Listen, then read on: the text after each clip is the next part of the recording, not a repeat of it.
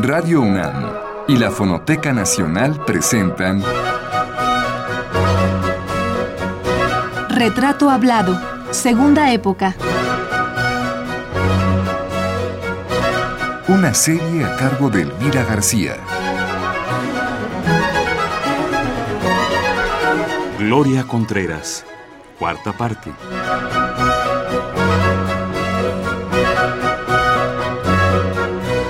Tal y como nos enteramos la semana pasada, a partir de finales de la década del 50, Gloria Contreras ya empezaba a conocer las mieles del éxito como coreógrafa en Nueva York.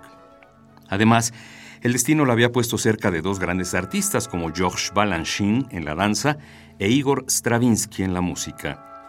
Tanto uno como el otro la aconsejaban profesionalmente para que sus diseños coreográficos fuesen cada día mejor acabados. Ambos personajes se volvieron sus protectores, pero más Balanchine, quien le abrió a Gloria las puertas de su escuela y le dio facilidades para trabajar.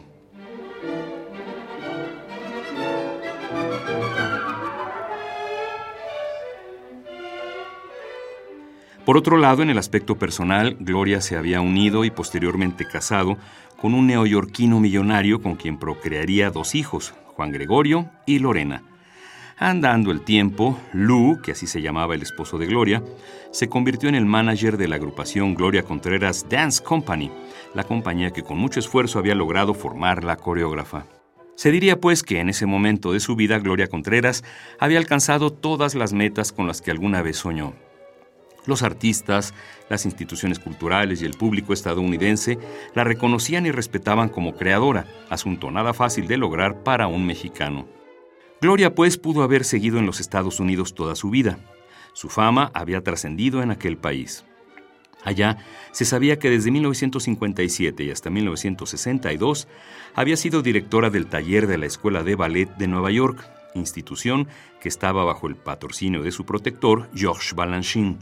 Asimismo, se conocía que en 1961 Gloria había montado los ballets para las óperas Pescadores de Perlas, con música de Georges Bizet, y La Traviata de Giacomo Puccini, obras que se presentaron en el Empire State Musical Festival.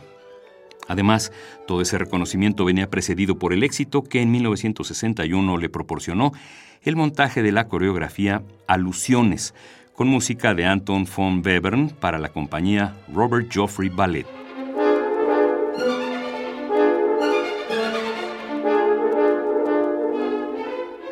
Asimismo, la comunidad artística neoyorquina sabía que la señora Contreras había realizado algunos diseños coreográficos para programas de la cadena de televisión ABC. También reconocía que en el año de 1962, Gloria había montado dancísticamente la obra Carmen de Georges Bizet para la Philadelphia Lyric Opera Company. Al historial artístico de Gloria se agregaba que en 1965 había montado las danzas Cuarteto, y variaciones para el Studio Theater Workshop for the Dance de Nueva York, que desde 1959 y hasta 1969, la creadora mexicana no había abandonado su contacto con México y seguía haciendo viajes breves a su país para crear coreografías que interpretaban el Ballet Clásico de México, el Ballet Clásico 70 y la compañía Ballet de Cámara, agrupaciones todas que fueron dirigidas por Nelly Hapey.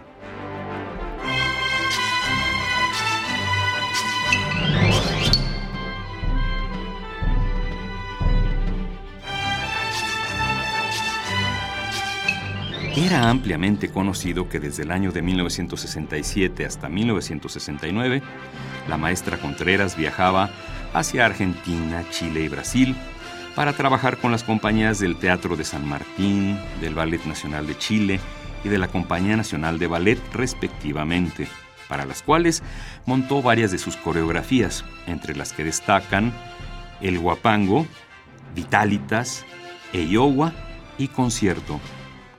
Con toda esta trayectoria detrás, ¿por qué Gloria Contreras querría regresar a México? Ella nos ha dicho que lo hizo por sus hijos, porque deseaba que estuviesen atendidos al estilo mexicano y no al norteamericano. Gloria era una mujer con mucho trabajo y pese a que en el cuidado de sus hijos contaba con la ayuda invaluable de Leonor, su empleada doméstica mexicana, Gloria deseaba algo mejor para sus vástagos.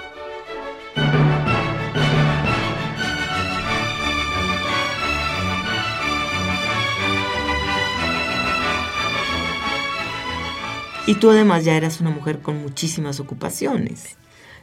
Necesitabas quien te apoyara para cuidar a tus hijos, sí, ¿no? O sea, yo nunca acepté ser una mamá de sweetheart, um, put the television on and um, take, a Campbell soup. Ajá. ¿no? Hacerles sopa Campbell a los niños y ah, ponerlos a... O sea, las mamás en Estados Unidos dejan que sus hijos crezcan solos. Sí. Y es la televisión la, que los educa. Y ellos comen Campbell soup y viven en la soledad más absoluta y caen en la droga y luego los colmo los mandan a la guerra. Entonces, el retrato no era así como muy apetecible. Ahí en ese sentido es cuando tú piensas en México, que México educa a sus hijos de otra manera. Sí, las madres mexicanas somos otra distintas, las abuelas. Las abuelas. Entonces, yo empiezo por mandar a mis hijos cuando me voy al, al Brasil o a otros países para que los cuide mi madre. ¿ves? Pero este, la cosa se pone muy grave cuando no me dan la visa para Leonor y yo me ausento de la vida de Balanchín diez meses. De por sí, Balanchín nunca aceptó tener un hijo, él. Y él a mí me dijo, un coreógrafo no tiene hijos. ¿Ves? Entonces yo rompo las reglas y se enoja contigo. Y con Juan Gregorio me perdonó. Y me trató muy bien. Yo daba pecho y el Gregorio comía cada tres horas, de noche y de día. Y Balanchín decía, we have milk break. ¿Ves? Entonces, en vez de coffee break, we had milk break. Yo daba de mamar ahí con Stravinsky, con Balanchín. Todo marchó muy bien.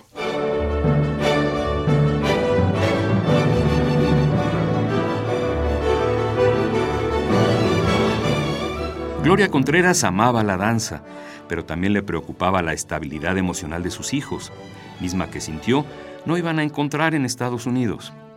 Esa decisión, la de pensar primero en ellos que en la danza, le iba a costar muy cara frente a su protector Georges Balanchine. Y cuando yo regresé, él mandó a Barbara Horgan, que ahora es la la manager de todo, toda la herencia de Balanchín. Este, ella es la, cabeza del Balanchín Trust. Eh, y en aquella época era su, era su, secretaria. Y me insultó en la manera más increíble que, que me dejó con la boca abierta. O sea, Balanchín que siempre fue como mi, como padre, como, mi segundo padre. Y yo, yo sabía que, que esto no eran pistolas de Bárbara Horgan ¿Entiendes? Si Barbara Horgan vino, fue porque Balanchín le dio órdenes. ¿Ves? Entonces, pues fue muy, muy doloroso. Ahí rompiste con, con Rompí con Balanchín, totalmente. Because she's having babies. Claro. That's it. ¿Ves? Entonces. Pero que tú no te arrepientes de haber roto esa, esa regla que decía Balanchín no. de que los coreógrafos no tienen hijos. No. Lo más grande en mi vida son mis hijos. La relación que yo tengo con Juan Gregorio, que te traigo cositas de él también, este, y Lorena, los dos ahora viven en Estados Unidos. Fíjate qué, qué ironía de la vida. Yo me vine por ellos. Y ahora que estoy yo aquí, ellos ya no están. Entonces, sí, es que la vida da unas vueltas. Así es la vida, ¿no? Pero yo, yo creo que. O sea, tú has podido eh, hacerle espacio a las dos, a las dos tareas de tu vida, la danza y, la maternidad. Sí, y, y, mis hijos este, me han impulsado.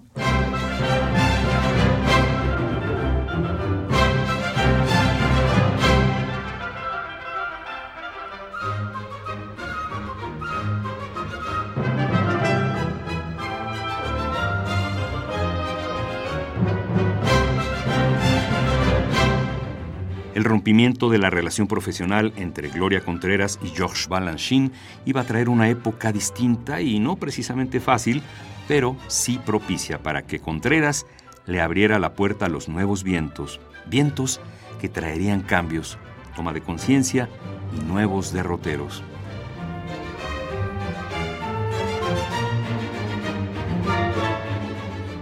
¿Cómo surge la idea? Bueno, primero no. De crear el taller. Primero eh, tengo los hijos allá y, y, este y Leonor me dura.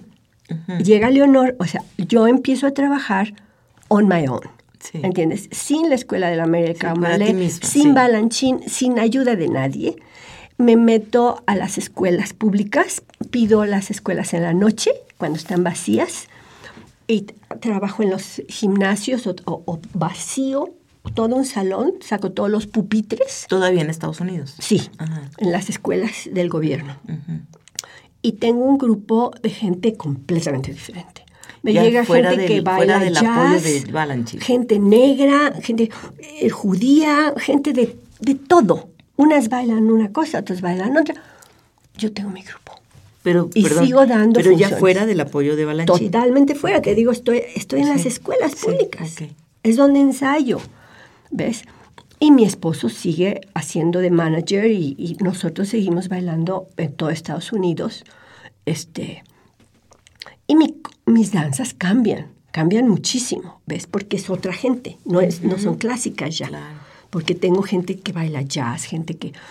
de todo, ¿no? Moderno, descalzas, etcétera pero sigo trabajando allá. Y allí, en esa época, es cuando hago el Opus, Opus 34, que es la matanza de Tlatelolco. Entonces, Nelly Happy tiene un ballet que protege a Mal Hernández. Te tocó la matanza de, Tlatelolco, te to- es decir, no, No, te- no es que te no. toque en México, Me tocó pero te allá. toca Mira, en tus fibras más iba yo le sensibles. en un, en un tren de esos que, que tienen los asientos encontrados. Y en el, el periódico del señor que estaba allí leyendo, yo leí Massacre en México.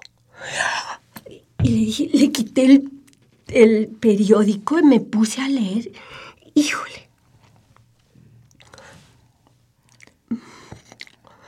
El caso es que pues tenía que hacer un ballet, ¿ves?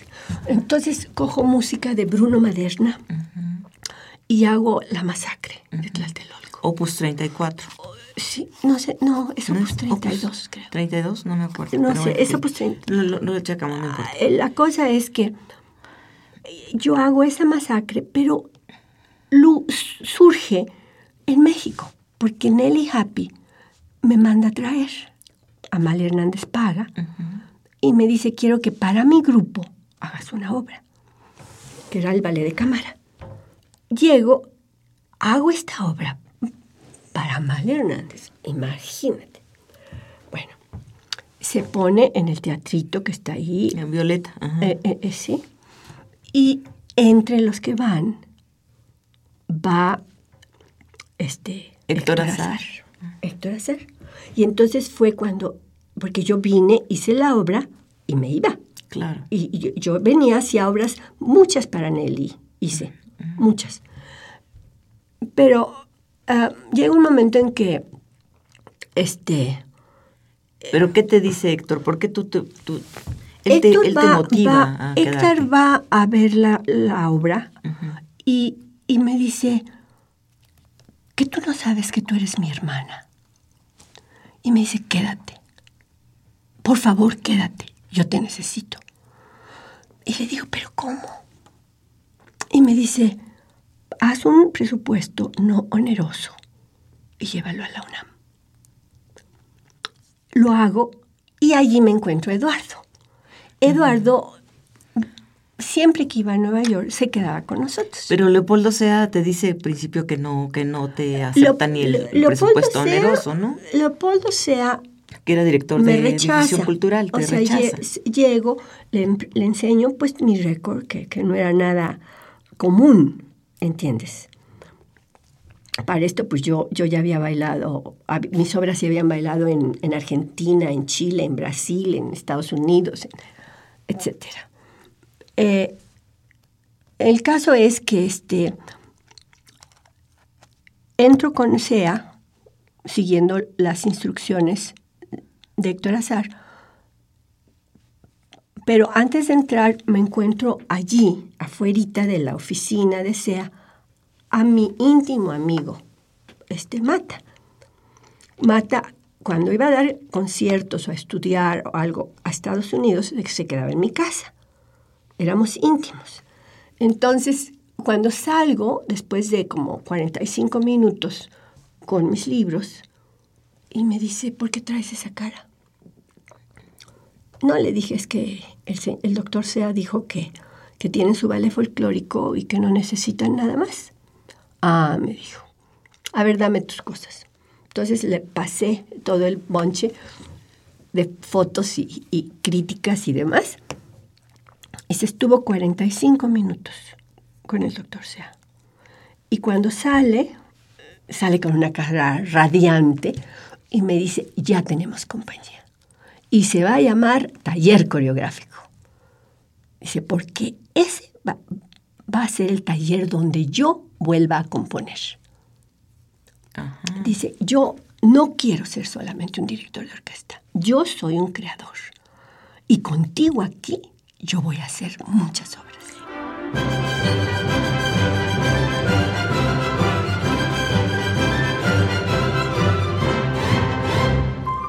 Así pues, Gloria decidió quedarse en México y empezar aquí una nueva etapa en la que iban a aparecer en su horizonte artistas e intelectuales que la ayudarían para fundar el Taller Coreográfico de la UNAM. Era el año de 1970. ¿Y sí hizo? ¿Compuso obras para ti, para el taller? muchas obras. Inclusive, este, bueno, duró poco duró poco porque él se divorcia de una mujer que era músico también, deja a sus dos hijos y conoce a Mari Carmen. Mm. Y Mari Carmen lo que quiere es viajar el mundo. Y Eduardo se enamora de Mari Carmen. Entonces, Eduardo deja lo que él realmente quería ser. ¿Ves? Que eh, él quería ser un compositor y deja unas cuantas obras. Sí, hizo muy pocas obras, por cierto. Sí, yo tengo algunas como Isostasia. Eh, yo, yo, la hice este, en Nueva York, Isostasia. El caso es que, bueno, uh, él se vuelve mi protector, como te dijo, me, me, dice, tú eres parte del departamento de música para que no te destruyan. Y así empiezo. ¿Y, ¿Y, cuántos años duras perteneciendo al departamento de música. ¿Cuántos años el taller? Eh, este, fíjate que muy pocos años. Este, resulta que cambia el doctor Sea, que me trata muy bien y que amó la danza, que aprendió a conocerla, que, que, no sabía cuando me rechazó. No sabía que el folclore no es todo. Entonces, yo tengo muy buen recuerdo del doctor Leopoldo Sea Después de él entra un periodista que se llamaba García Cantú. Gastón García Cantú. Gastón García Cantú. Y Gastón García Cantú, este, pues eh, me separa de, Mata. Eh, y estaba yo esperando conocerlo. Fui a sentarme, pedí una cita. Y cuando estaba yo esperando, la secretaria llegó y me entregó un fajo de papeles y arriba tenía una tarjetita que decía, la universidad le agradece y le notifica que no la necesita más. Y eran todos los contratos de mi gente, que habían venido de todas partes del mundo. Ah, sí, porque el taller no se funda con bailarines mexicanos. Solo tenías a Cristina Gallegos y a Raúl Aguilar al Nada principio, más. ¿verdad? Nada más. ¿Nadie te hacía caso? ¿Cómo, ¿O por la, qué? La misma Porque tú cosa pusiste de una, una convocatoria, recuerdo, Sí. ¿no? Mira, yo no sé por qué los mexicanos no me quieren, pero el pueblo sí me quiere. Yo tengo ahorita 37 años de dar funciones en el Teatro de Arquitectura, cada viernes, gratuitas, a las 12.30. Y siempre con teatro Siempre lleno. a reventar. Sí, sí, te, Y, ah, lo acabo y de si ver. tú algún día quieres leer lo que esa gente escribe, yo lo guardo, porque yo voy a hacer un libro. Sí, cosas muy hermosas, muy No, es que, emotivas. es que te pagan. te pagan todo el esfuerzo que tú haces, aunque la UNAM es un sitio donde hay muy poco dinero y hay mucha política, etc. Pero el pueblo de México, los estudiantes, y luego los que ahora hay señores de pelo blanco que vienen y me dicen, este, estoy viniendo desde que usted empezó.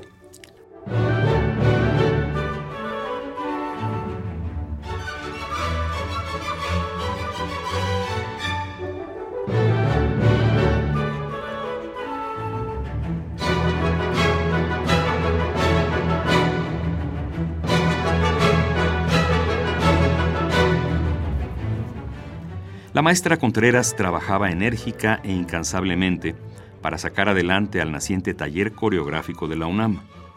De esa época es una crónica que escribió el periodista Manuel Blanco, por aquel tiempo coordinador de la sección cultural del periódico El Nacional. Él se propuso hacer una entrevista con esa mujer de la que en México empezaba a hablarse mucho. Ese encuentro lo relató de la siguiente manera el gran periodista que fue Manuel Blanco. La cita era a las 10 de la mañana, pero a pesar de ser enero, era una mañana muy soleada. Por supuesto que yo, reportero de acción inmediata, siempre nervioso y consciente del gran papel que la vida me había encomendado, llevaba prisa.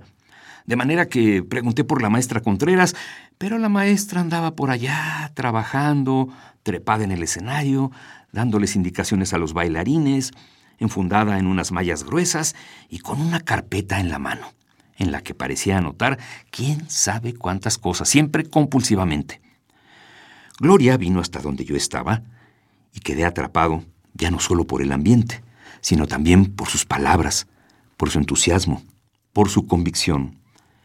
Regresaba a México tras 14 años de ausencia.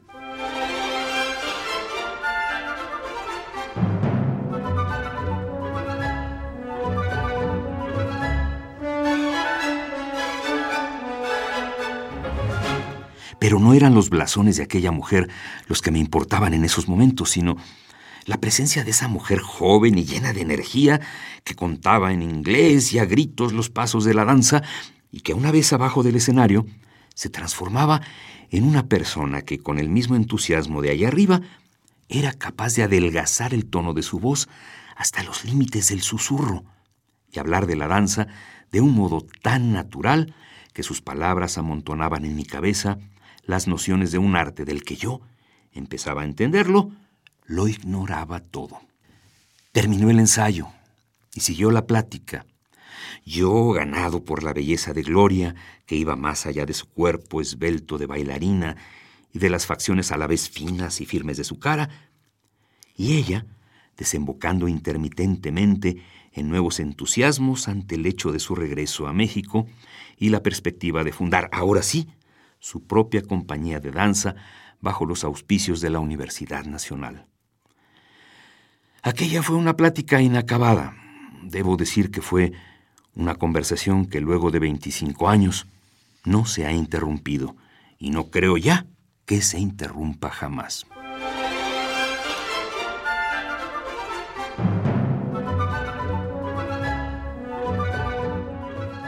A ver, Gloria, ¿cuál es la mejor época en estos 37 años del taller coreográfico de la UNAM, en el sentido del apoyo de la universidad y de tus de los bailarines que has tenido y de tus coreografías.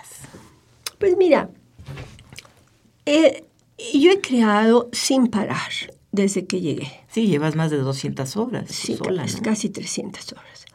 Eh, o más, no sé. ahí están los datos exactos. Pero el caso es que este, primero, eh, las gringas y, los de Brasil y todo el, sudamericano desde... Uruguayo. El uruguayo. Este, pues se desaparecen poco a poco, ¿ves? Debuto con ellos, con ellos hago el debut, que ya no lo hicimos como queríamos porque eh, Mata quería tocar el día del estreno en Bellas Artes, con su orquesta y yo yo me rompo una pierna que tuve que ir hasta con Saludowski porque ya habían vendido los boletos y todo, a disculparme, etc.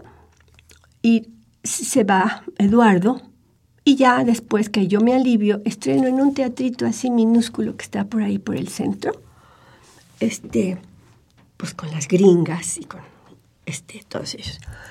Trabajan conmigo, pero no se hallan, como, como no se hallan. No se hallan. Las gringas no se hallan. Al rato de, de, estar aquí, se me, va, se me va una, se me va otra, se van los brasileños, todos. Y poco a poco se vuelve mexicano el taller. Pero siempre ha habido cubanos, siempre ha habido americanos. Hasta ahora, que tiene una 37 años después. De puros mexicanos. Puros mexicanos. La que tú viste son puros mexicanos. ¿Ves? Y respecto a la UNAM, pues, estoy muy agradecida. Eh, te digo, Soberón entró corriéndome y después hizo un teatro para mí. Él, él es el que él hizo. Que, decide la, la, creación del Teatro Miguel Covarrubias pensando en el taller coreográfico. Él lo es, sí, lo estrenamos poniendo el pasto el día que, el día que iba a llegar, todo mojado, no había ventanas, pero él, él era su último día, ¿ves? Y, y él lo había hecho y él lo tenía que estrenar. ¿Y dices tú que Soberón iba, iba a las funciones del taller? A todas las funciones. Que no sabía danza y aprendió danza. Aprendió tanto que me dijo, este, eh, ¿quiere, usted un teatro, niña? Sí, sí, doctor, ¿cómo no? Bueno, usted lo asesora. Entonces, fácil, ¿no? Acababan de hacer el New York State Theater en el Lincoln Center. Y Ronnie Bates era el que estaba a la cabeza de la parte eh, ingenieril, digamos, ¿no? Entonces, los, ingenieros mexicanos me preguntaban cosas, ¿no? ¿De qué tamaño tiene que ser el telar? ¿De qué altura? Eh, eh, ¿Cómo debe ser el foso? Eh, el, piso cómo es? los salones que necesita usted, cuántos escritorios quiere, etcétera. Bueno, había hasta un espacio para pintar las escenografías y para guardar el vestuario, para lavar el vestuario. Y para cada una de mis secretarias, y para Pepe Cuervo y para Clómenes y Pato. Bueno. ¿Y se hizo así? se hizo así.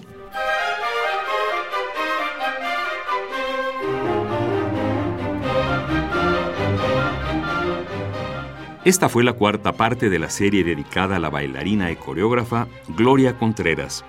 Lo invitamos a escuchar la quinta y última el próximo lunes en punto de las seis de la tarde. Hasta entonces.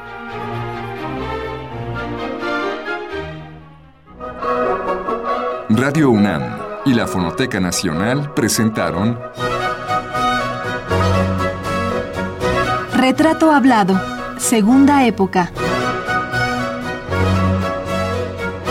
Una serie a cargo de Elvira García. Participamos en este programa en la grabación Miguel Ángel Ferrini, montaje Miguel Ángel Mendoza, en la producción Isela Villela, voz Juan Stack.